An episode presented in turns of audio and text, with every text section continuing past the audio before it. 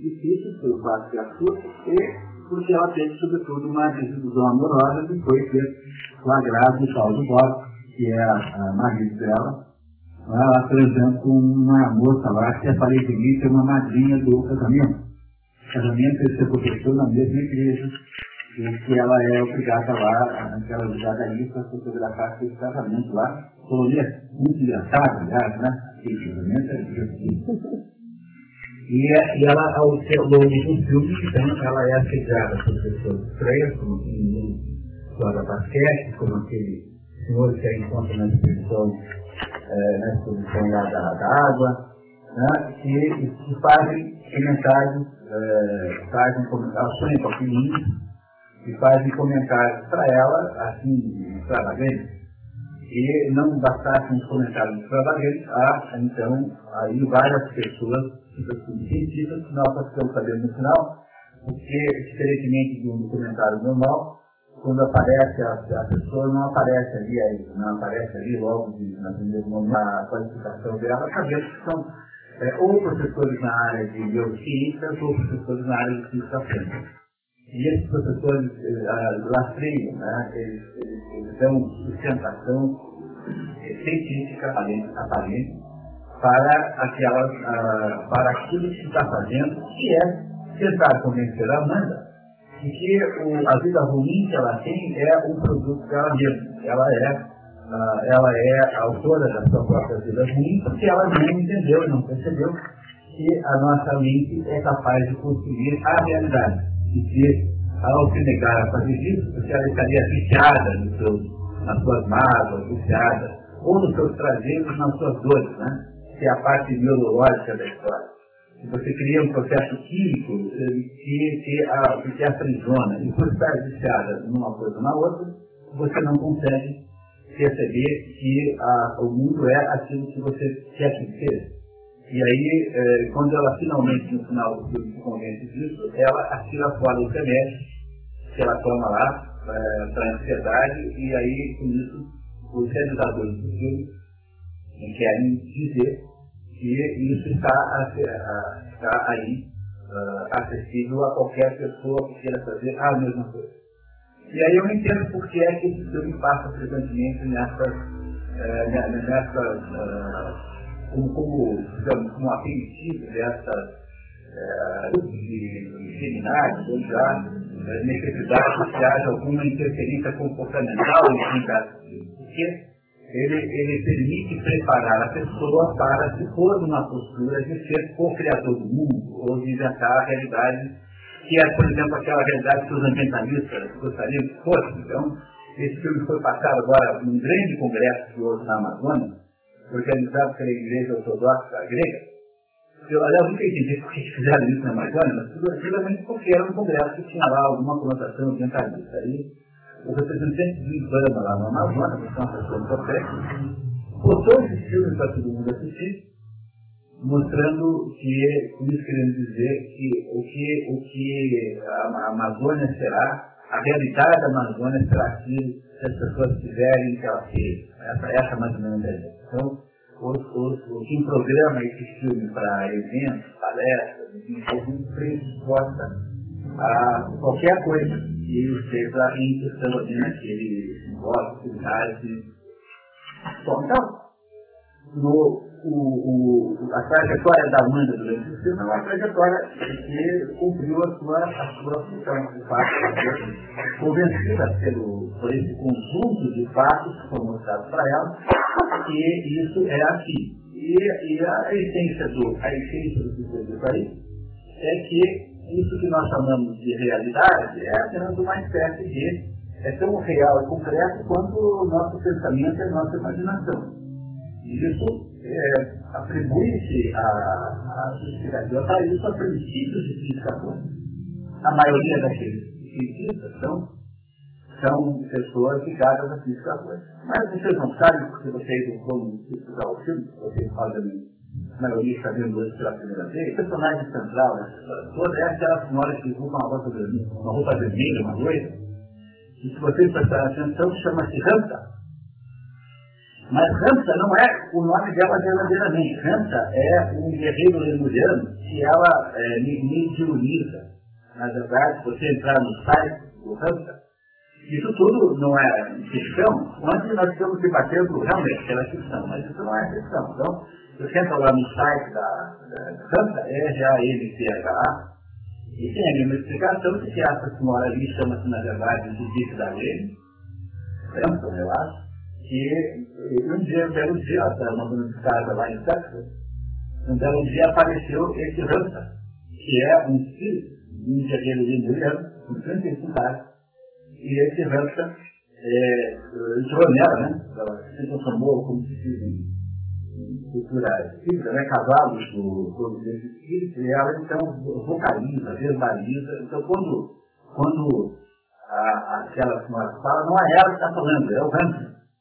E se vocês tivessem visto, visto a versão original inglesa, vocês perceberiam que é, ela fala com um sotaque muito estranho, que é, é obviamente, atribuível ao fato de que o Hansa não é americano, o Hansa está falando uma língua estranha. Claro que, se ele consegue ficar com o corpo dela tal como ela é, não seria também muito estranho que ele ficasse com a mesma voz, né? Mas é uma coisa que eu prefiro identificar e que só o verdade tem que ser diferente. Bom, mas não vamos entrar no mérito, tá? Não é essa a questão. Apenas você saber que não só aquela pessoa é a pessoa central do como há várias outras daqueles depoentes ali que estão associados a ela de alguma maneira e que não é dito no filme com essa clareza. Daqueles ali, por exemplo, é ministro da Saúde da, do Governo Mundial da Paz. Não tenho a menor ideia que possa ser isso, mas seguramente algum governo mundial está imaginando que vai existir um dia, e aí uh, essa, essa, essa, esse, esse senhor será o ministro da Saúde desse governo. Bom, então, essa é mais ou menos a história. Então vocês já sabem que esse filme foi feito em torno da feita do Hansa, embora isso não seja esclarecido em nenhum momento, com a clareza e que esse Hansa tem 45 mil anos, que é um que que é canalizado por essa senhora chamada de Salene, que é aquela loira de roupa vermelha, que aparece em vários momentos do. E, o, e, o, e o, o, o, talvez a parte mais chocante é que durante todo o filme tem afirmações claramente que está o filme. Se vocês conseguiriam resumir algumas delas, lembrar algumas, por exemplo, a, a, a afirmação de que a, a, se você quiser mesmo, você consegue andar uh, sobre a água. Que, o caso, seria o caso de pegar o sujeito, levar de costa até o meio do mar e mandar ele voltar até a casa. Né? Talvez eu tenha pensado nisso quando eu. Claro, isso, isso na vida. Tá? Isso está na que é o jogar jogado. Mas em circunstâncias completamente diferentes que está aqui no mundo. Que explica melhor. Outra informação extravagante é que a água é, consegue, uh, reage molecularmente, por molecular, a frases escritas em, em, no, no, no, na, na, embalagem. Se você coloca a ódio, a água fica feia, se você coloca a boa, a, a, água fica bonita. Uma outra informação extravagante é que os índios nativos da América Central não teriam visto as caravelas dos espanhóis chegando porque não tinha aquele padrão para reconhecer aquilo. Outra afirmação extravagante é de que nós processamos 400 mil bits de informação, só recebemos 200% de elogio, ou coisa bilhões vezes. Mas, uh, quando eu era criança, tinha 5 milhões, a primeira coisa na minha vida que eu duvidei foi uma vez que na escola me contaram que o ser humano só usava 20% não era assim, escola primária, até primária, primária não, no ensino primário, se chamava de primário naquela época. E, e, a, e a dúvida que meu governo fez, mas como é que alguém pode saber uma coisa dessa? Nem alguém pode saber uma coisa dessa. Ninguém usa mais Sabe o que tem que ir para poder comparar. Tá? A outra informação extravagante é que o, o nosso cérebro, a nossa mente, cria a realidade. A realidade é aquilo que a nossa mente cria. E a mais, mais relevante de todas é que nós somos Deus. Nós somos Deus e, e, e portanto, somos. O que, o que, a, as perguntas que esse filme traz, mais importantes de todas, são assim. Primeiro, são duas. Duas perguntas fundamentais. A primeira é assim, como é possível que alguém acredite numa coisa dessa? É, porque vocês viram aqui que quase todo mundo deu nota 10 para o filme. Então, essas pessoas, teoricamente, acreditaram no que está ali. Então, você lê os comentários, não sei, nós simplesmente explica que está como o mundo é. Tá? Então, a primeira pergunta que uma pessoa que quer investigar esse assunto tem que fazer é perguntar assim, se alguém acredita nisso? E a segunda, ou seja, acredita em coisas que são é, é, contrárias à percepção natural do bom senso das coisas. Você é, não acredita de fato que você andar sobre a água. Mas, mas é alguém lá que é possível, é verdade. E que você só não faz porque você está viciado em achar que não dá. O sistema neurológico criou um kit que você não pode fazer isso. E eu tenho questão. Quem é que acreditaria um dia? Bem, é que vamos ver se a gente é, separa essas duas coisas, tá? Então já vamos entrar nesse ponto para entender bem a diferença essencial que tem entre as afirmações que tem ali e elas que tem afirmações que está. Se façam algumas coisas que se fazem que não parece que é necessário. Né? Mas a, e a segunda pergunta é, a segunda é, por que é, é que alguém faz um filme A primeira é, por que, você acredita nisso? E a segunda é, por que você faz um filme como esse? Então, eu queria tentar agora conversar um pouquinho mais sobre o filme para chegar nesse ponto que você levantou. Então, o, a essência do. A essência, fundamentalmente, que esse filme está aí dizendo, é que a realidade, que nós chamamos de realidade, é uma espécie de ilusão e que é, ela não é a única realidade possível e que há várias realidades simultâneas que é no filme expresso por aquela imagem em que aquele menino joga basquete, vários meninos jogando basquete, que você escolhe uma só. Isso seria é, comprovado pela física quântica, que, que, que lastrearia a possibilidade de fazer essa afirmação. Então, o corpo central, nenhuma outra ideia é tão nuclear desse filme como essa. Se essa ideia não funciona, o do filme não funciona. Se ela funciona, então o filme é altamente plausível. E qual é a ideia nuclear? Que é aquela ideia central que tem de ser é, analisada por nós com toda a, todo cuidado. É a ideia de que a realidade é uma espécie de ilusão. A realidade não é concreta e verdadeira, ela é apenas uma ilusão que a minha mente faz e a minha mente pensa que ela é a verdadeira. Na verdade, os nossos pensamentos e a nossa imaginação são capazes de produzir realidades que são tão verdadeiras quanto aquela que nós chamamos de realidade concreta. E, e, esse é o ponto nuclear. Você acredita que isso é verdade? Então o resto do final plausível já que não é. Então é preciso rever o que mentira. E nenhum outro, uma ideia tão importante quanto essa de si. Essa é, de fato, uma ideia central sobre toda a possibilidade de conhecimento humano. Porque os seres humanos ele se dentro de uma situação tensional que é mais ou menos a seguinte. Você tem em volta de você uma realidade concreta e verdadeira. Essa nós chamamos de concreta e real, né? É o real. O real que está em volta de nós é uma coisa. E você tem um mundo interno da sua mente, da sua imaginação, que é um mundo é, que também é real sob um ponto de vista mental, ele é real. Muito bem. Há uma diferença entre esses dois mundos, e esses dois mundos são impenetrados um no outro, pela outra, como o filme pretende. Essa é a pergunta fundamental. Como é que eu posso saber isso? Eu posso saber isso quando eu analiso essas duas realidades. Vamos ver. Entre as diversas, entre as diversas é, diferenças que há entre a realidade do mundo concreto, real, e a realidade da sua mente, está um fato é, muito importante. Há uma, uma diferença fundamental que diz o seguinte. O mundo que está em volta de você é um mundo, o mundo que está em volta de você, você não é, você não fez. Você é pelo menos aquele que sempre acreditou. Esse mundo que está em volta de você, você não fez, é o mundo que vem pronto. E nesse mundo é, que vem pronto que você não fez, existem limitações e possibilidades limitadas. Isso é uma coisa que todo mundo tem essa experiência. Quando eu sonho 100 milhões de dólares, 1 milhão de dólares não acaba na minha conta bancária, todo mundo tem experiência da frustração de não ter conseguido alguma coisa que desejava. A razão pela qual nós nos frustramos, sobretudo quando nós somos crianças, é porque as crianças não aprenderam ainda com clareza de que existe um contraste entre o mundo fora e o mundo de dentro. E esse contraste entre o mundo fora e o mundo de dentro ocorre porque o mundo, o mundo de fora, ele de alguma maneira resiste ao seu mundo de dentro. E essa é a única de todas os testes que podem existir para você saber que garantir que existe um mundo de fora que não é igual ao mundo de dentro.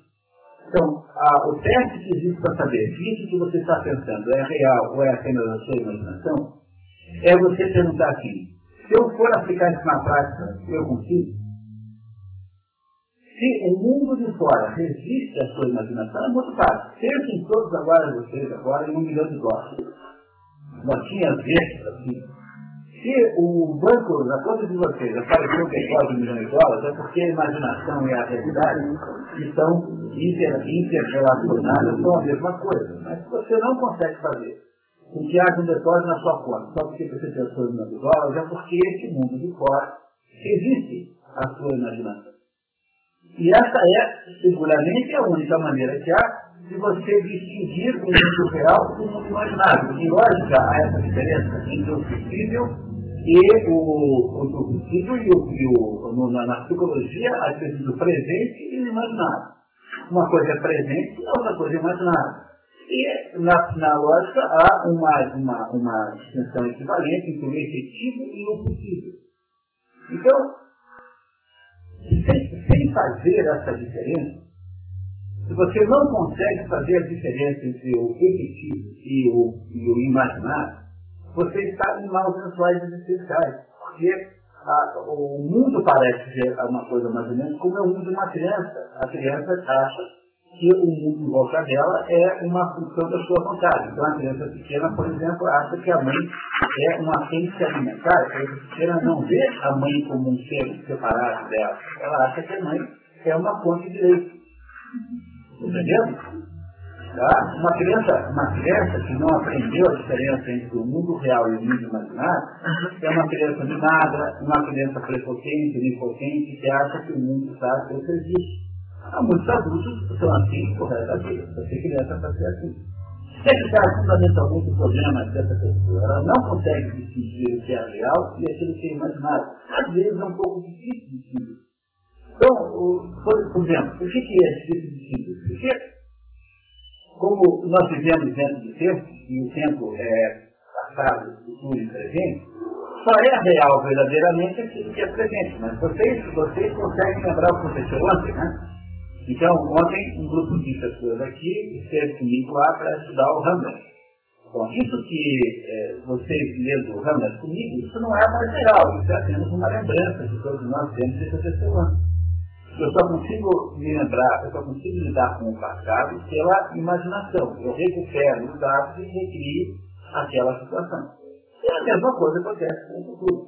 Eu só consigo imaginar o futuro por imaginação também. Eu consigo imaginar que hoje a tarde vamos ter um curso, e a tarde, esse curso, eu consigo imaginar caminhos, possibilidades para esse curso, mas ele não é real, ele é apenas uma pré-antecipação do que vai acontecer a casa. Só o que é real é esse momento agora, porque o tempo é uma espécie de tirano implacável. Eu posso ainda, quando há espaço, eu posso me deslocar e tentar desviá-lo, mas o tempo não. O tempo é implacavelmente cruel, ele só existe nesse momento agora e o passado só. Aí vocês percebem o quanto às vezes pode ser difícil uma pessoa distinguir o real do imaginário de dentro da nossa mente, o real e o imaginário tendem a se confundir o tempo todo. Então, para que nós possamos ter o mínimo de possibilidades humanas, nós passamos a vida inteira domando essa espécie de confusão e criando critérios para distinguirmos o que é de fato a realidade e aquilo que nós estamos imaginando que seja a realidade. Todo mundo não quer saber isso? Você não quer saber se de fato a pessoa que tem que ficar o ama ou a ama de verdade? E, e que isso seja alguma coisa que não seja sendo confundida pelo seu chamado ou nada, você não, não quer saber de verdade se a sua, a sua operação empresarial é uma operação bem sucedida ou é apenas uma espécie de viagem na maionese que você. Você, você compreende? Então, esse processo pelo qual o ser humano consegue aprender a distinguir o que é real do que é imaginário é um processo que é fundamentalmente uma espécie de de, de ensaio da sua, do, seu, do seu poder. Você passa a vida ensaiando quanto poder você tem. Então, quanto é que você pode, quanto é que você pode interferir nesse mundo que está em volta de você e quanto você não pode. Então, à medida que você vai ensaiando e compreendendo de fato qual é o seu, a sua âmbito existencial, ou seja, quanto poder de fato você tem, é que você vai tomando uma coisa chamada autoconsciência do que é real e do que é, do que é imaginário. O problema sobre essa autoconsciência é que essa autoconsciência é absolutamente individual e é completamente íntima. Só você é testemunha dos seus próprios atos de consciência. Ninguém mais é capaz de saber e ter referência sobre isso. Se você estiver e estiver mentindo para você mesmo, você não terá ninguém, talvez, para alertá-lo problema do seu psicanalista, sei lá, não se conhece. Mas, fundamentalmente, o, o processo de maturidade do ser humano é adquirir uma honestidade para com si próprio, uma honestidade que lhe permita dizer para si mesmo se aquilo que ele está pensando é real ou se aquilo é apenas a sua imaginação, fruto do seu e não é possível nenhuma maturidade humana sem que você tenha atingido isso. Como esse processo de produzir essa compreensão do seu próprio poder, seja, quanto de fato, é, só pela medição do poder real, concreto, é que você sabe o que é real e o que é desejo. Porque esse processo desemboca naturalmente na percepção de que você não é Deus de modo nenhum. Ao contrário, você desemboca na percepção de que você é quase nada. Portanto, uma afirmação como faz o que você é Deus, só é possível para, só pode ser compreendida e aceita por uma pessoa que perdeu completamente a capacidade da distinção entre a realidade e a imaginação. Você só pode convencer alguém desse filme se essa pessoa tiver perdido, seja momentaneamente ou seja permanentemente, a sua capacidade de distinguir o, aquilo que gente podia chamar aqui resumidamente de senso do real. Pois o senso do real é um senso de limites e possibilidades que cada um tem é, sobre a sua própria vida. Portanto, ele só acontece, só se forma dentro da cabeça do ser humano quando a pessoa consegue ser sincera consigo mesmo. E essa é a razão pela qual o processo mental que preside a criação de um senso do real é o mesmo processo mental que preside a consciência moral. Porque, no fundo, tudo trata da vontade. O que é esse senso do real? É quando você percebe que a sua vontade dentro da sua mente é completamente soberana e você pode inventar a história que você quiser, você pode fazer qualquer fantasia a seu respeito, mas a sua vontade no real não é mais soberana, mas é escrava da circunstância. Então, eu posso muito bem achar que eu posso ser um bailarino do Teatro Municipal do Rio de Janeiro, e só vou deixar de achar isso na hora que eu for lá me inscrever. E os sujeitos me olharem, assim, isso não é válido, meu filho, você, o endereço que eu fiz é tal. Compreendendo? A minha vontade, que é internamente soberana, que eu quero com ela, ela, quando se depara com a realidade concreta, ela é passou a ser escrava. Então, no fundo, o que eu tenho que entender é quais são os limites da minha vontade. Olha, o que é um dilema moral? Um dilema moral é um dilema de vontade. Né? O que é um dilema moral? O dilema moral é assim. Devo ou não devo fazer tal coisa? Isso é o dilema moral. Só os seres humanos têm dilemas morais. Os animais não têm. Um leão mata os filhotes da leoa para obrigá-la a entrar de novo no sem o menor problema moral, sem o menor constrangimento da vida. Mas nós, seres humanos, não somos assim. Nós passamos um dia e a vida toda subordinados a dilemas morais que nós não sabemos resolver. Será que eu devo fazer isso ou não devo? Será que eu devo é, entregar, fazer, contar isso que eu fiz para alguém, para destruir uma pessoa, pegar o lugar dela ou não devo? Será que eu devo fazer mentir com o objetivo de um objetivo? Eu devo sair? A vida humana é a vida, é uma vida que se passa ao longo de uma série de situações em que você não sabe o que fazer. Vocês compreendem? O que caracteriza o ser humano é passar a vida inteira sem saber o que fazer. O que não é o caso do professor, passa a vida inteira sabendo exatamente o que tem que fazer e não perdendo um minuto de tempo com conjecturas e filosofias a respeito. O seu cachorro é uma, uma, um ser esclarecido. o seu gato não tem o menor problema é, de, de, fazer o que ele faz. O comportamento do seu gato é programado. Ele tem uma absoluta certeza de fazer. Mas os seres humanos não. Portanto, os nossos dilemas morais são todos eles derivados de que nós não sabemos fazer, sendo são derivados, e são dilema moral. É uma bifurcação da vontade. E o mesmo processo que faz com que nós aprendamos a lidar com dilemas morais é o mesmo processo que faz com que nós aprendamos a lidar com a realidade. Portanto, o processo é muito igual. É por isso que quando eu digo que não tem realidade absoluta, a primeira coisa que eu digo como consequência disso é que não tem bem e mal. Não é o que está dito no filme lá, por aquele que é teólogo, que não tem, episódio bem e mal, não tem, não existe. Mas não é que eu esteja aqui, você fala assim, não é que eu esteja aqui fazendo campanha, lá, para depravação, não é isso não, mas é bem mal de fato não existe. Tem coisas que desenvolvem você e coisas que não desenvolvem. Por que, que o sujeito tem que declarar que não há bem e mal? Porque eles já declararam que não tem realidade objetiva, portanto, declarar que não tem bem e mal é uma conclusão natural e decorrente da primeira né? Estão entendendo o que eu, que eu estou dizendo para vocês? Estou dizendo para vocês que a essência do que esse filme está dizendo é que não há diferença entre o que você imagina e aquilo que a realidade é. E, essa, e, a, e a extirpação dessa diferença é a extirpação da própria natureza humana. Você quer extirpar essa diferença entre a realidade e a imaginação, e a, a diferença do bem e do mal, você está destruindo a possibilidade do ser humano a ser humano.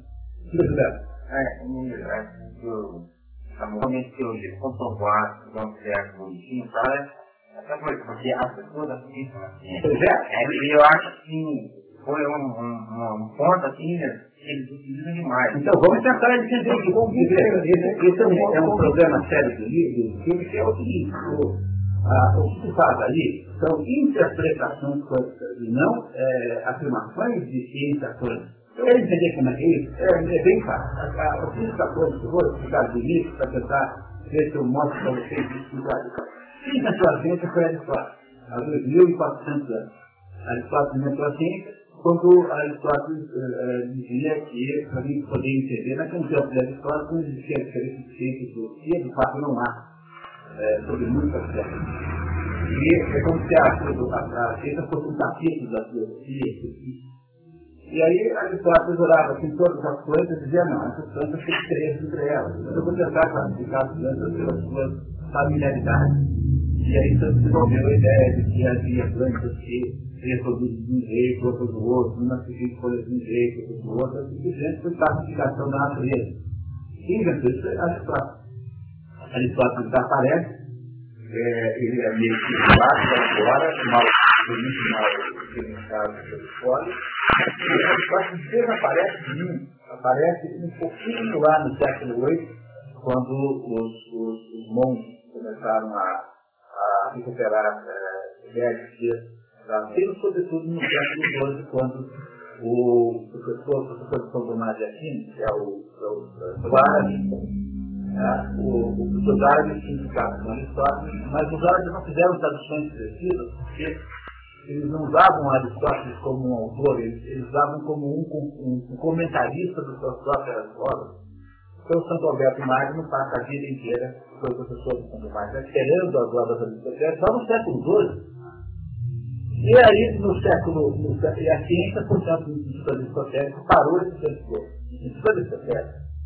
E aí, quando chega no século, no século XV, XVI, no Renascimento, então, finalmente, o aparece um chamado Galileu Galilei, que diz é, pretensamente ter é, é, feito, ter feito uma, uma, uma, uma, uma não foi científica, foram os, os comentaristas não alfabetos, fizeram isso, todo mundo repete, mas não é verdade porque Galileu Galilei fez não foi criar o método experimental, ele que tinha criado a Aristóteles. Foi criar o experimento matematizado, você foi criar a ideia de que eu poderia pegar uma determinada situação do mundo físico e aprisionar isso numa equação, como por exemplo, a massa de aceleração. E o, o, Aristóteles, na verdade, nunca soube que isso fosse possível fazer. Porque o Aristóteles via que havia na natureza um certo indeterminismo, um certo indeterminismo, que impedia que você pudesse equacionar a natureza.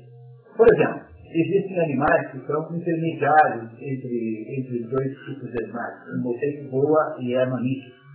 O ornitorrinco parece em, em, em, de fato e com ovos, mas é, é, é um, um, animal estranho, não parece com os outros animais que E assim por diante. Existem animais que são é, estranhos e que não parecem com, a, com nenhuma categoria. Que é um, apenas características, são sensíveis, não é? Então há uma incerteza na natureza que Aristóteles achava que impedia que você pudesse botar na natureza. Mas quando Galileu Galilei inventa o experimento matematizado, ele está achando que é possível descrever fenômenos do mundo físico por equações permanentes. E no ano, no, ele morre num ano, no ano seguinte nasce Isaac Newton, e Isaac Newton leva isso para, a, ou para o criando então o modelo newtoniano, que é a descrição de como funciona o relógio do cosmos, como funciona todas as relações de todos os seres históricos essa é a origem do mecanismo, que é a ter descoberto como funciona a natureza. E ter, então, capturado isso. Bom, na, na, paralelo, paralelamente ao Jacques há na Alemanha um filósofo chamado Leibniz, Gottfried Leibniz, que não acha que isso seja certo, que acha que, é, pela atenção em Aristóteles, né, que, que não é possível fazer isso que Galileu e Newton queriam fazer. E esse Leibniz, então, para tentar provar que dava para fazer isso, ele desenvolve um ramo da matemática chamado cálculo infinitesimal, que todo mundo estuda hoje em dia, né? derivação e integração. É, o cálculo infinitesimal foi inventado por Leibniz para tentar investigar o que acontece quando você é, faz pequenas mudanças no limite, quer dizer, pequenas mudanças aqui, no limite, o que é que significa? E ele então descobre que há, de fato, uma indeterminação natural eh, nas coisas físicas, que é mais ou menos o que Aristóteles tinha dito de outra maneira. O mundo não prestou muita atenção, o mundo tinha sido seduzido completamente pela mágica newtoniana daquela existência daquele modelo matemático perfeito.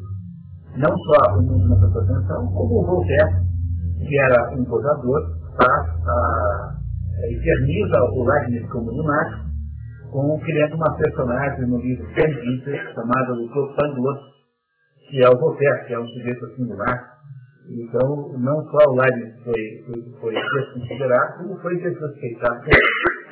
E essa situação só muda no início do século XX, quando um dos físicos, que depois passou a se chamar de físicos quânticos, mas que é conhecido na linguagem da história da ciência como grupo de Copenhagen, é, basicamente Planck, e Heisenberg, esses três aí descobrem que, que quando você vai olhar dentro do átomo, lá na, na intimidade da matéria, existe uma indeterminação, que é, que é mais ou menos assim. Há, uma, há uma chamada de princípio da determinação de Heisenberg, que é assim, quando você vai estudar aquele nível subatômico muito pequeno, você não consegue saber ao mesmo tempo a posição de uma partícula e a sua, a seu, o seu, não é a velocidade, o seu momento.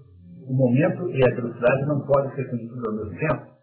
Porque o processo de investigação das partículas é um processo tão próximo das próprias partículas que o observador é, acaba influenciando o que ele está observando. Porque aquilo é tão pequeno, tão pequeno, que o processo de investigar, por exemplo, o, o, o, a energia produzida pelo, pelo é, microscópio eletrônico, né, que vai investigar a partícula, faz uma modificação na própria partícula, porque você está falando de, de, de, energia pura lá embaixo. Então, o, o que os físicos quânticos descobriram é simplesmente o seguinte, que quando você está falando do mundo subatômico, lá dentro do, do uso da célula, do, do, do átomo, o, o, investigador, o observador do fenômeno, não consegue fazer essa observação sem interferir no objeto é, analisado e observado. Por causa disso, ele não pode afirmar que uh, aquilo é assim, mas ele apenas pode afirmar que provavelmente é assim. Portanto, a física quântica é probabilística. Bom, então, vejam só, é só isso. Agora, a partir dessa ideia, que é comprovada, você faz essa viagem da maravilha, dizendo que tá, os mundos são todos. Vocês já imaginaram se fosse possível cada um inventar o mundo? Haveria 7 bilhões de mundos em colisão. Vocês não, não se dão conta disso? Se fosse possível a gente inventar o mundo que a gente quisesse, esse mundo colidiria, o meu mundo colidiria com André, André colidiria com a Inês, a Inês colidiria com a Felicia, a Felicia com o Dudecal. Os mundos estariam todos colidindo. É mais ou menos como o pesadelo que seria se cada motorista estabelecesse é a mão da rua. Compreenderam como seria absolutamente impossível um mundo que fosse inventado pelos observadores? O, aquilo que a física quântica diz que acontece é, no, no lá na intimidade da matéria, no tremendamente pequeno, não dá para você observar sem influenciar aquilo que está sendo eh, observado, porque o processo de observação interfere no objeto analisado. Mas isso só vale para lá para o nível subatômico, não vale para o mundo macro quântico grande. Vocês compreendem? O físico atômico chega, o físico quântico chega em casa na toda na casa dele, e a casa dele não mudou de lugar. Mesmo que ele ache que é, a observação muda o, o, o, o ver observado, a sua casa não muda só porque você está olhando para ela. Compreendendo? Porque isso só acontece porque o processo de investigação subatômico é um processo de energia pura que interfere naquilo que você está. E essa é a razão pela qual eles dizem que o observador multiplica sempre está sendo observado. Agora, você imaginar, tá? é uma viagem da maionese gigantesca você imaginar que agora a nossa observação macroscópica das coisas grandes muda só porque eu olho para elas diferentes. Simplesmente. Quando ele fala que é, quando os olhos veem objetos e ativas regiões cerebrais e sem olhar para o objeto, na ausência do objeto e na imaginação ativa da mesma forma, está correto? Claro que está. Mudou. Por que, que um homem tem uma ereção quando tem um pensamento? Ele não precisa ver ah, o Ramos tem 45 mil anos de idade para dizer isso, né? Todo mundo, pelo menos metade da humanidade, sabe por quê. Porque a sua imaginação é uma coisa presente, o seu mundo interno é um mundo presente. Só que você não pode imaginar que o seu mundo interno confunde-se com o mundo externo. Então você pode imaginar é, que você está indo dormir com a Gisele Bündchen, e pode funcionar do ponto de vista de auto, auto é, incentivo, então, sei lá, mas a Zelvita não está dormindo com você ali, porque se você ligar para as horas, Zé, fica aqui, eu estou pensando o dia inteiro, eu dormir com você, a Zelvita não aparece do lado da sua cama porque você quer. É, mas assim, então eles podem, poderia afirmar que quando a pessoa interferir eventualmente na uma doença. Ah, peraí, agora tem o seguinte, tá? A parte que se salva do filme é essa aqui, porque veja bem, a sua mente tem o poder de interferir em alguma coisa? Tem. Onde? No quê? No seu próprio corpo. Mas não é a sua mente que tem esse poder. Você tem, você tem um espírito, você tem a mente e tem o corpo. Essas três coisas estão relacionadas hierarquicamente. O espírito manda na, na mente e a mente manda no corpo. Como é que você sabe que isso é verdade? E acho que há muitas e muitas experiências que comprovam isso. Por exemplo, não tem. É, há, há, vários casos no mundo, do, do, como aconteceu com o padre Antônio que era. O padre foi o maior escritor roupa da história, é uma maravilha indefinitiva. E ele era tido como um, um aluno estúpido, assim, completamente é, ruim. E um dia ele, ele, ele sofreu um estresse qualquer, que se considera, que se chama de estado do e a partir daí tornou-se um gênio. Você pode atribuir isso a uma interferência espiritual? Pode.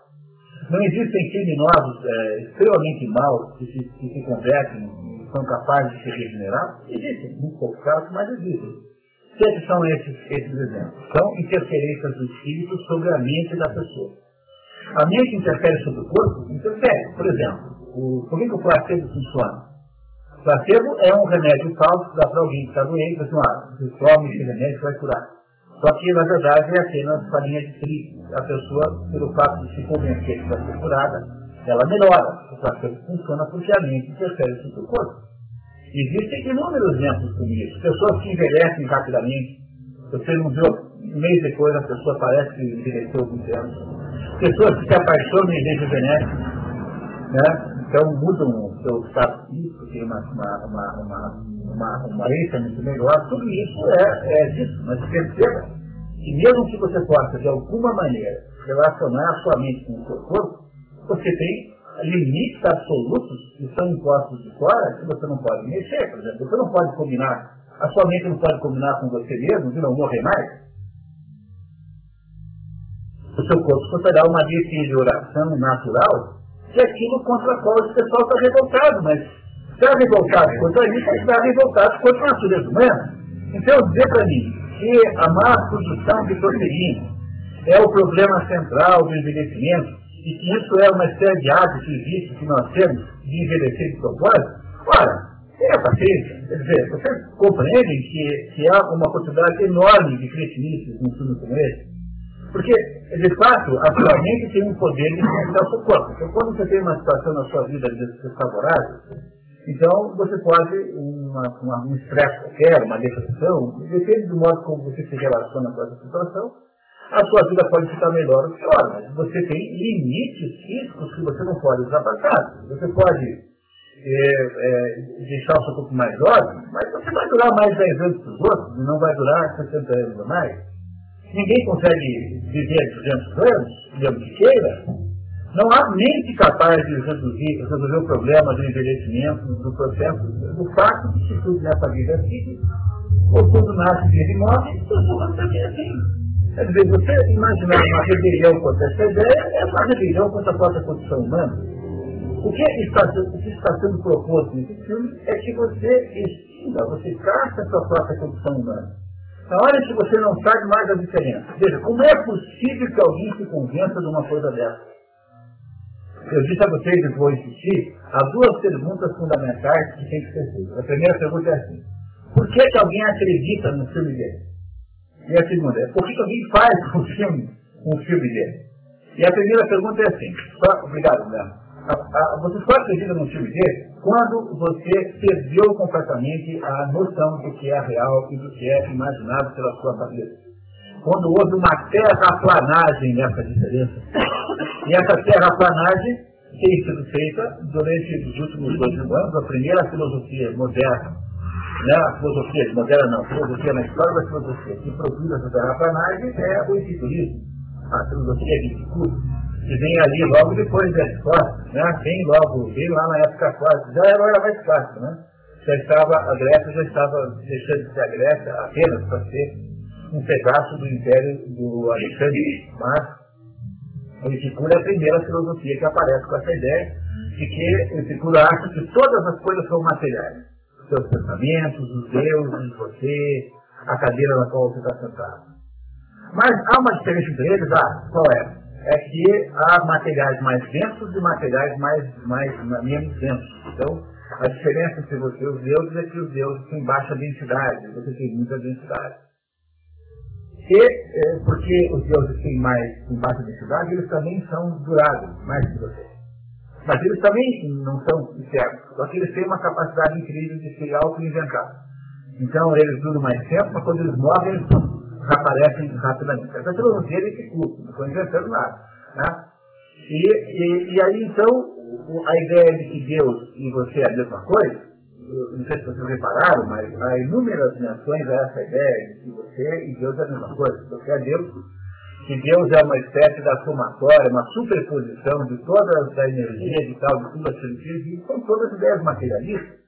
Deus não pode ser material do nosso mundo, Deus não faz parte desse mundo, esse mundo é apenas uma criação que Deus se reflete, mas Deus não é parte desse mundo.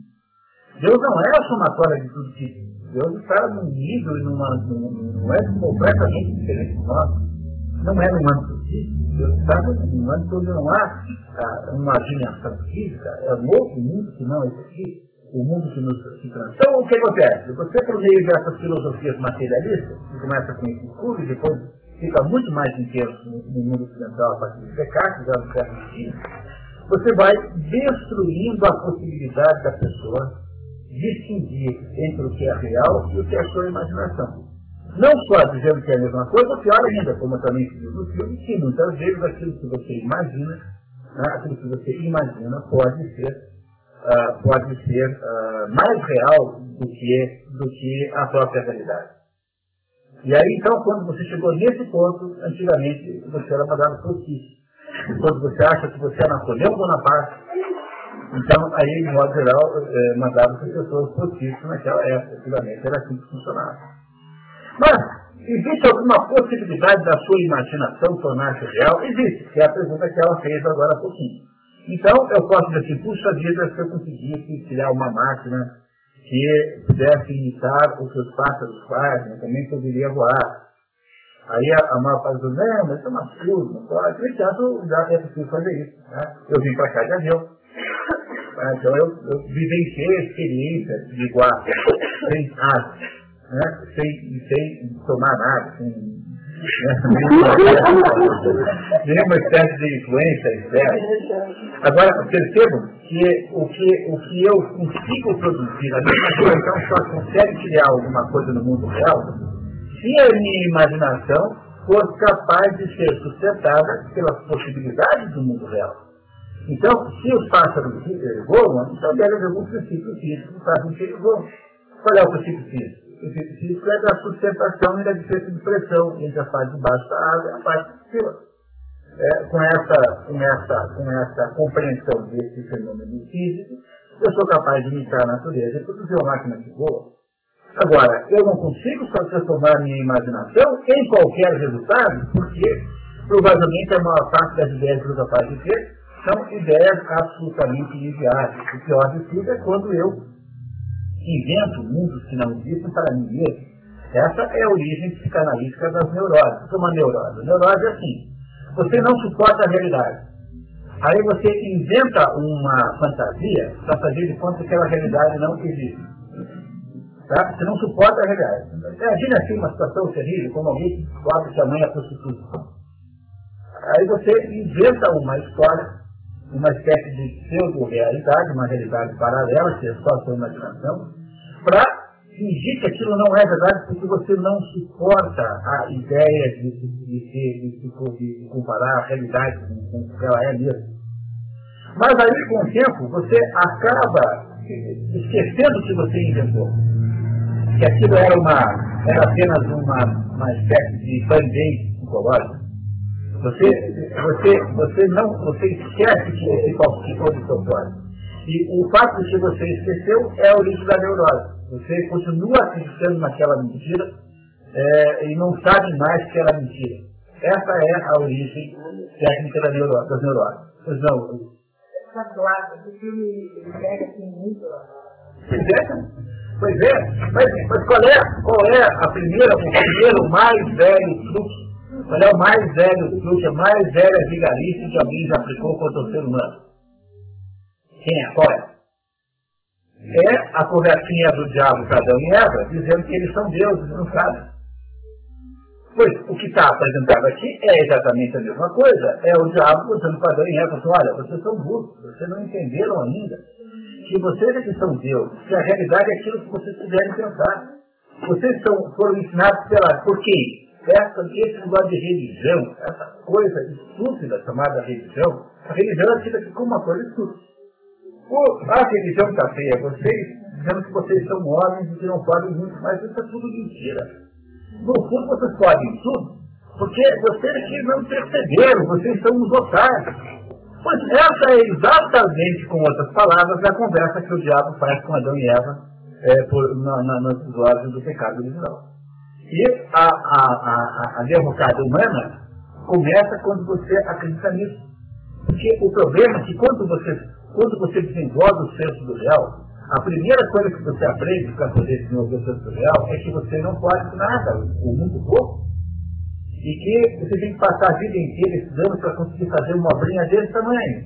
que você, tudo que você faz é precário, tudo que você faz é, é, é, é difícil, que a sua contribuição é muito pequena, e que você não é Deus. Então, antigamente dizia-se assim, havia um ditado que os filósofos diziam que dizia assim, temor aos deuses é o início de toda a sabedoria. Você não teme Deus, você não teme Deus, você não consegue entender nada. Porque a sua condição humana começa quando você a percebe tal como ela é. E não quando você inventa a mentira de que você é Deus, que é o que o diabo conta para você o tempo todo. Está lá na Bíblia, no negócio da Eva, e está aqui. Essa historinha aqui é, é uma, esse filme aqui é um filme diabólico, no sentido técnico da palavra. Você está entendendo o que eu estou dizendo para você? Estou entendendo. Tá? Ele é usado, usado para início de palestra, que você está falando. É, toda vez que você quer que as pessoas acreditem numa absurdidade qualquer, você põe esse filme para as pessoas se convencerem de qualquer coisa. O, o chefe não quer dizer assim, né? Mas provoca resultado, algum resultado. É, você, as pessoas, depois que você as convence disso, você qualquer ideia maluca é viável. Tá, mas se você olhar por outro ponto de vista, vamos colocar aqui, que você é um agente de transformação, que você pode interferir no mundo que te rodeia, é, tanto para o bem quanto para o mal. Mas, é, o mal não existe, como você falou aí. Eu, eu não.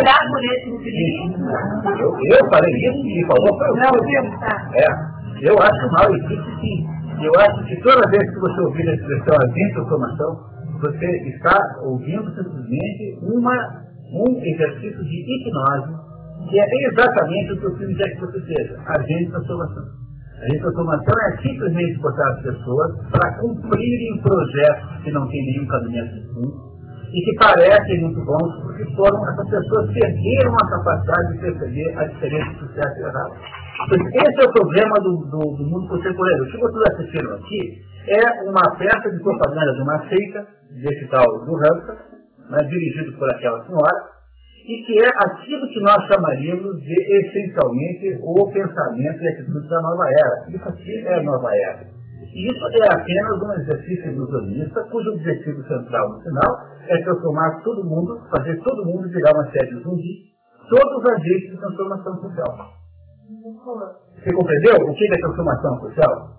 É, eu sei que pode parecer chocante dizer isso para vocês, porque me conhecem né, estão chocados, porque nós estamos há um ano conversando sobre isso lá no nosso, nossos encontros mensais. Mas o, problema todo é que nós somos todos hipnotizados por essa gente. E essa gente, então, todas querem. O certo não dizer uma coisa genial, dizer assim, toda vez que você não acredita mais em Deus, você, não é que você acredite em nada, você acredita em tudo.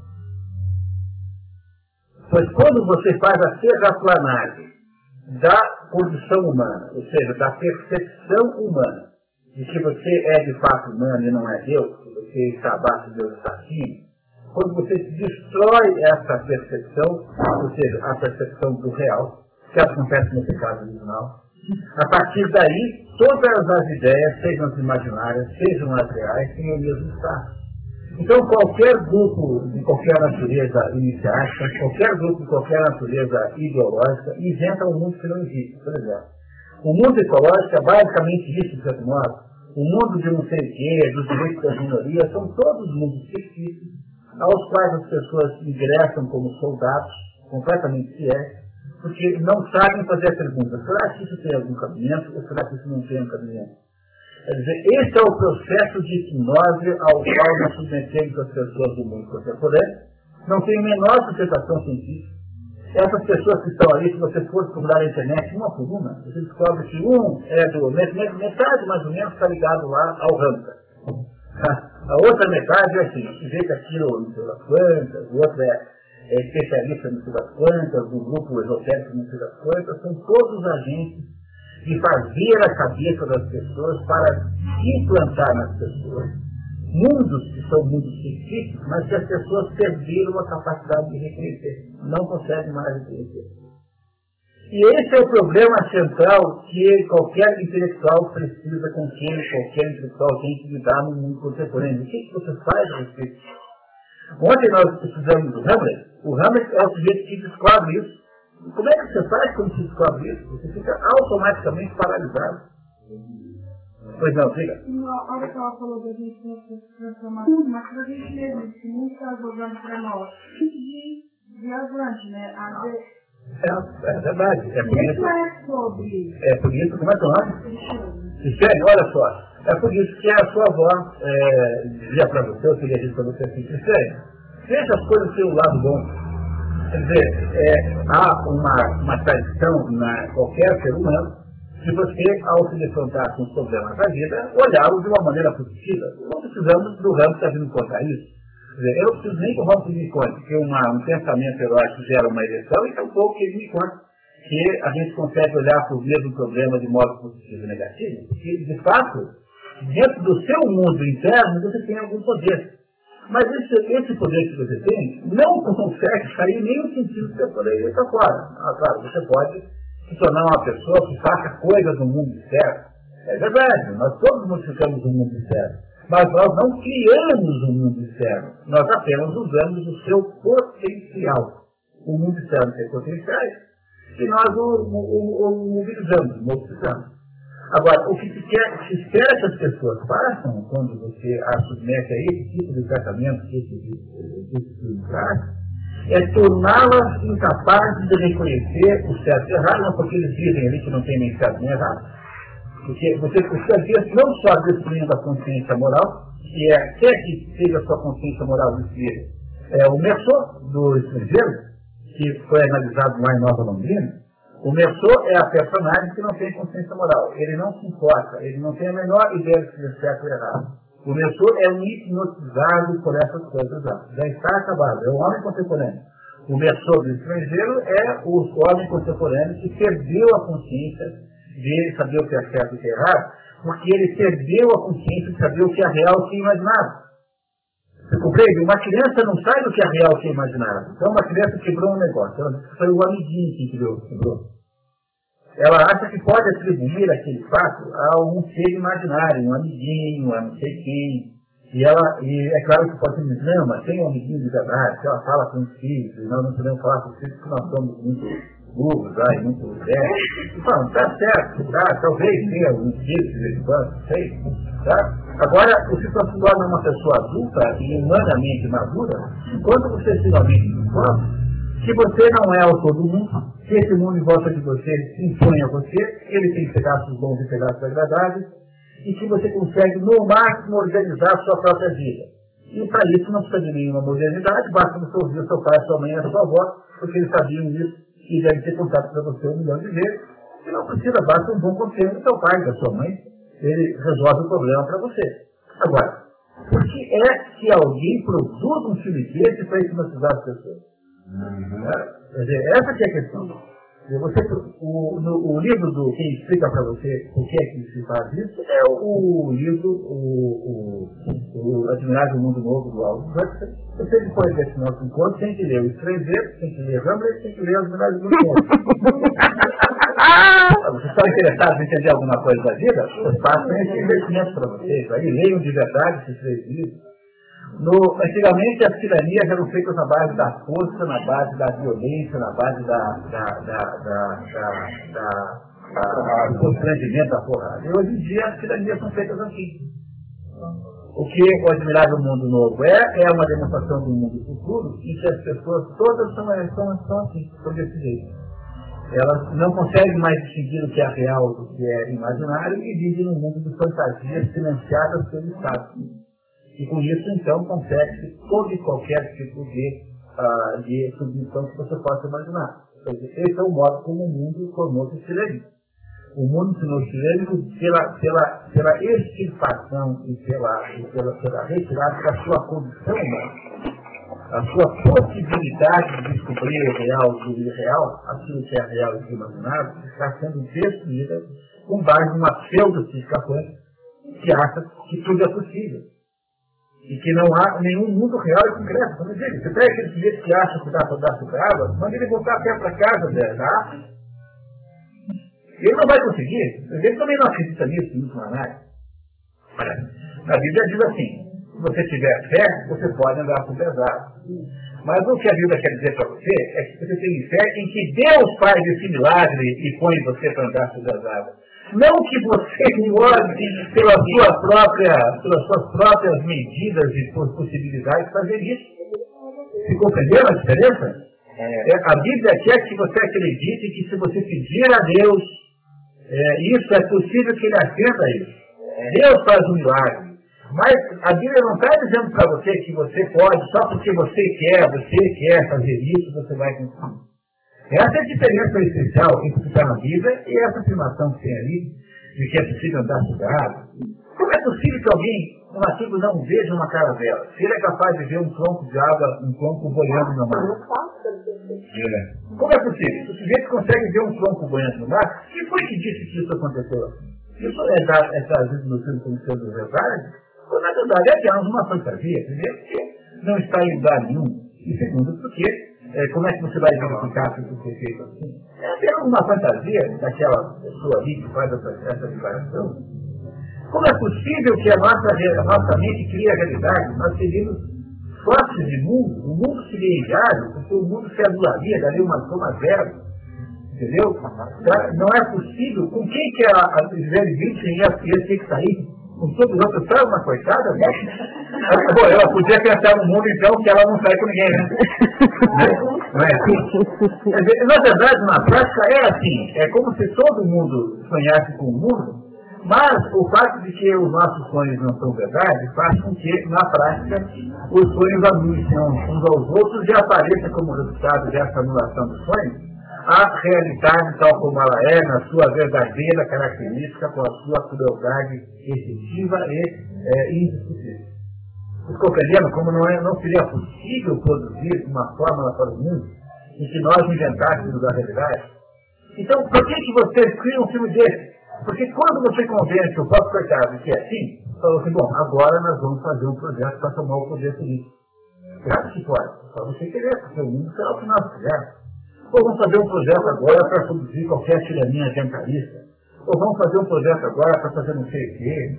É, vamos fazer um projeto agora para controlar todo mundo sob a tutela do Estado. O Estado vai mandar em todo mundo. Isso é tudo tirania, tudo simples, todo plano ideológico, tudo feito para controlar as pessoas. Mas você só consegue fazer isso quando você antes faz a terraplanagem mental das pessoas para elas pararem de distinguir o que é real e o que é imaginário. Você não consegue produzir nenhum projeto maluco a não ser antes terraplanando a mente do próprio coitado. E é isso que faz o epicurismo, e é isso que faz o mundo contemporâneo com esse tipo de mensagem, que é uma demidade. Isso aqui é apenas um, a ponta do iceberg. Existem milhões e milhões e milhões de outras mensagens. E se eu tivesse tempo, eu juro para vocês que eu garanto que nesse filme aí, não pegou em vocês porque já está em inglês, se você investigar quadro a quadro, você vai descobrir que deve estar fechado de informações subliminares, frases em inglês, que mandam você fazer isso, fazer aquilo. É, como descobriram que no Rei Leão tem um dado momento lá em que aparece uh, na tela, kill. Kill. Você, as pessoas não sabem que ler, vai ler. Sabe, tem que saber inglês para ler, né? Por exemplo, você não acha estranho que um terço dos americanos confesse que já andaram de já foram lá para isso? Como é que pode um fenômeno desse? É todo mundo, um terço já disseram que andaram de circulador. Já tiveram contato com, com extraterrestres de circulador. Mas não é possível uma coisa dessa. Ou são todos mentirosos, ou então tem alguém produzindo essa ideia na cabeça deles em algum processo desse aí de televisão, música. Tem de ter aí algum processo de domínio, de, uh, aí, de envenenamento mental das pessoas. Porque não é possível uma, uma taxa de gente maluca assim. É possível. Então, dentro desse filme, provavelmente tem ou em som ou em imagem escondido aí é, mensagens subliminares para você se comportar de um certo jeito do outro, todas maneiras de destruir a sua liberdade. Só que é um experimento que você falou, uma meta absurda de pessoas que vão ter um filme desse. Então, são mensagens que estão no disco, imediato e que está. Mas é todo mundo, por isso que eu disse para vocês que o, objetivo central dessa atividade aqui, feita pelo projeto Milhão, né, é, é uma espécie de, de esforço de saúde pública. Porque ajudar a compreender isso é um esforço de saúde pública. E isso é uma coisa gravíssima E, e, depois que esse livro, esse filme perder a sua, né, deixar de ser uma novidade, vão botar um outro lugar, mais um outro, mais um outro. Aí de repente começa no cinema hollywoodiano a ter só coisas, vocês vão ver só. Quer dizer, eu acho que é para vocês considerarem isso, tomarem cuidado. É isso que eu queria dizer para vocês, vocês prestarem atenção, porque atrás disso não há absolutamente nenhuma boa intenção. Os autores disso não são bem intencionados. O problema é que isso funciona com todo mundo quer. Então, as pessoas se deixam de hipnotizar por esse, por esse negócio facilmente, porque elas gostam de fazer essas coisas, de fazer o um mundo melhor. Né? Agora, percebam a gravidade do que tem aqui. Pseudociência, assim, absoluta desonestidade e, sobretudo, o esforço de destruir aquilo que você tem de mais humano. Nada é mais humano do que a sua autoconsciência, a sua capacidade de não mentir para você mesmo e a capacidade que você tem de distinguir o que é a realidade em torno de você e o que você imagina. Se você retira isso da a, a, possibilidade da pessoa ser um ser humano, ela é, ela é, ela é destruída. E aí, esse é o problema central. É, acha que é o contrário, né? Que você é cada vez mais poderoso, né? Pois é, mas, mas você faz, é por isso que os antigos diziam, temer dos deuses é o início de toda a sabedoria. Temer dos deuses é o início de toda a sabedoria. Você reduzir tudo à nossa própria materialidade, significa que nós somos a unidade, porque no fundo tudo é matéria. Vamos dizer, achar que nós somos equivalentes a, um, a um, uma cadeira, na hora que você retira a nossa diferença espiritual, você analisa apenas sob o ponto de vista material, você fala tudo é uma matéria só, tudo pode ser resumido a ciclo para ciclo. Mas aí nós resumimos o ser humano a alguma coisa material, ao codificamos as coisas. Nós fazemos o contrário do que sempre pessoas tinham que fazer. Que era mostrar que a nossa diferença é sermos imagem e semelhança de Deus. Olha, a nossa, o Hamilton não fala isso, que essa ideia de que nós somos imagens de Deus é uma absurda pretensão, arrogância onipotência. Então, então o, o que o Gambita propõe é que nós sejamos ali. Eu estou falando do Gambita para fazer de conta que eu acredito que ela é, de fato, que não é, o, não é a Darwin que está ali, que é o próprio Gambita. Ela também está fácil. Né? Seja 35 mil anos, seja 45, a burrice é igual. A burrice não, não, não depende de idade. É, o interessante aí também é que botar uma culpabilidade das coisas que estão acontecendo ao seu redor. E você entra num estado de associação cognitiva, porque você fala, como não é eu que estou provocando, essa violência, essa não, pior ainda, porque... aí você fica tentando trabalhar para diminuir essas coisas, sendo que você não tem esse potencial. Você, não, não só isso, Gilberto, como chegando ao seu caminho aí, você não pode ficar doente sem que alguém venha dizer para você que isso é resultado de alguma espécie de desequilíbrio que você está tendo com a natureza, com o cosmos, porque você comeu batata frita, então você agora está doente, e que, portanto, você é culpado de ser doente. A doença é uma culpa, não porque seja um castigo de Deus, já teve que interpretar assim, mas porque você não está tendo uma alimentação natural balanceada, você não está cuidando do sei o Então você é, a doença é um desequilíbrio na sua unidade com o cosmos. Quando, na verdade, a nossa existência não pode ser uma existência misturada com o cosmos, porque nós não somos esse mundo. Nós estamos nesse mundo, mas nós somos o outro. Portanto, a nossa condição humana é uma condição traumática e permanentemente em conflito entre o mundo físico e o mundo espiritual. E é por essa razão que nós não podemos imaginar que nós nos transformaremos apenas em, uh, em, em, em processo biológico, um processo químico ligado ao mundo físico. No entanto, toda a doença que se tem hoje em dia é atribuída automaticamente à, sua, à sua uma espécie de rebelião que você faz contra a sua integração no mundo cósmico, no mundo das coisas, das coisas concretas que são iguais a você. Quando, na verdade, nós não somos isso, nós somos uma entidade é, é, dupla, ambígua. Nós temos uma atenção natural, porque está na Bíblia. Vós não sois desse mundo, vós estáis nesse mundo, mas vós não sois desse mundo. Qualquer perda da sensação de transcendência desumaniza o homem. Você diz que chama de humanismo, de acreditar apenas nas coisas humanas é nada mais nada menos do que o maior e mais sofisticado processo de desumanização do homem. Nada desumaniza tanto o homem quanto o humanismo. Porque qualquer perda da, da subordinação a Deus é um desastre e é, um, e é uma, aquilo que o Sérgio dizia, é apenas uma maneira de você passar a acreditar em tudo. Você perde a intuição do que é verdade.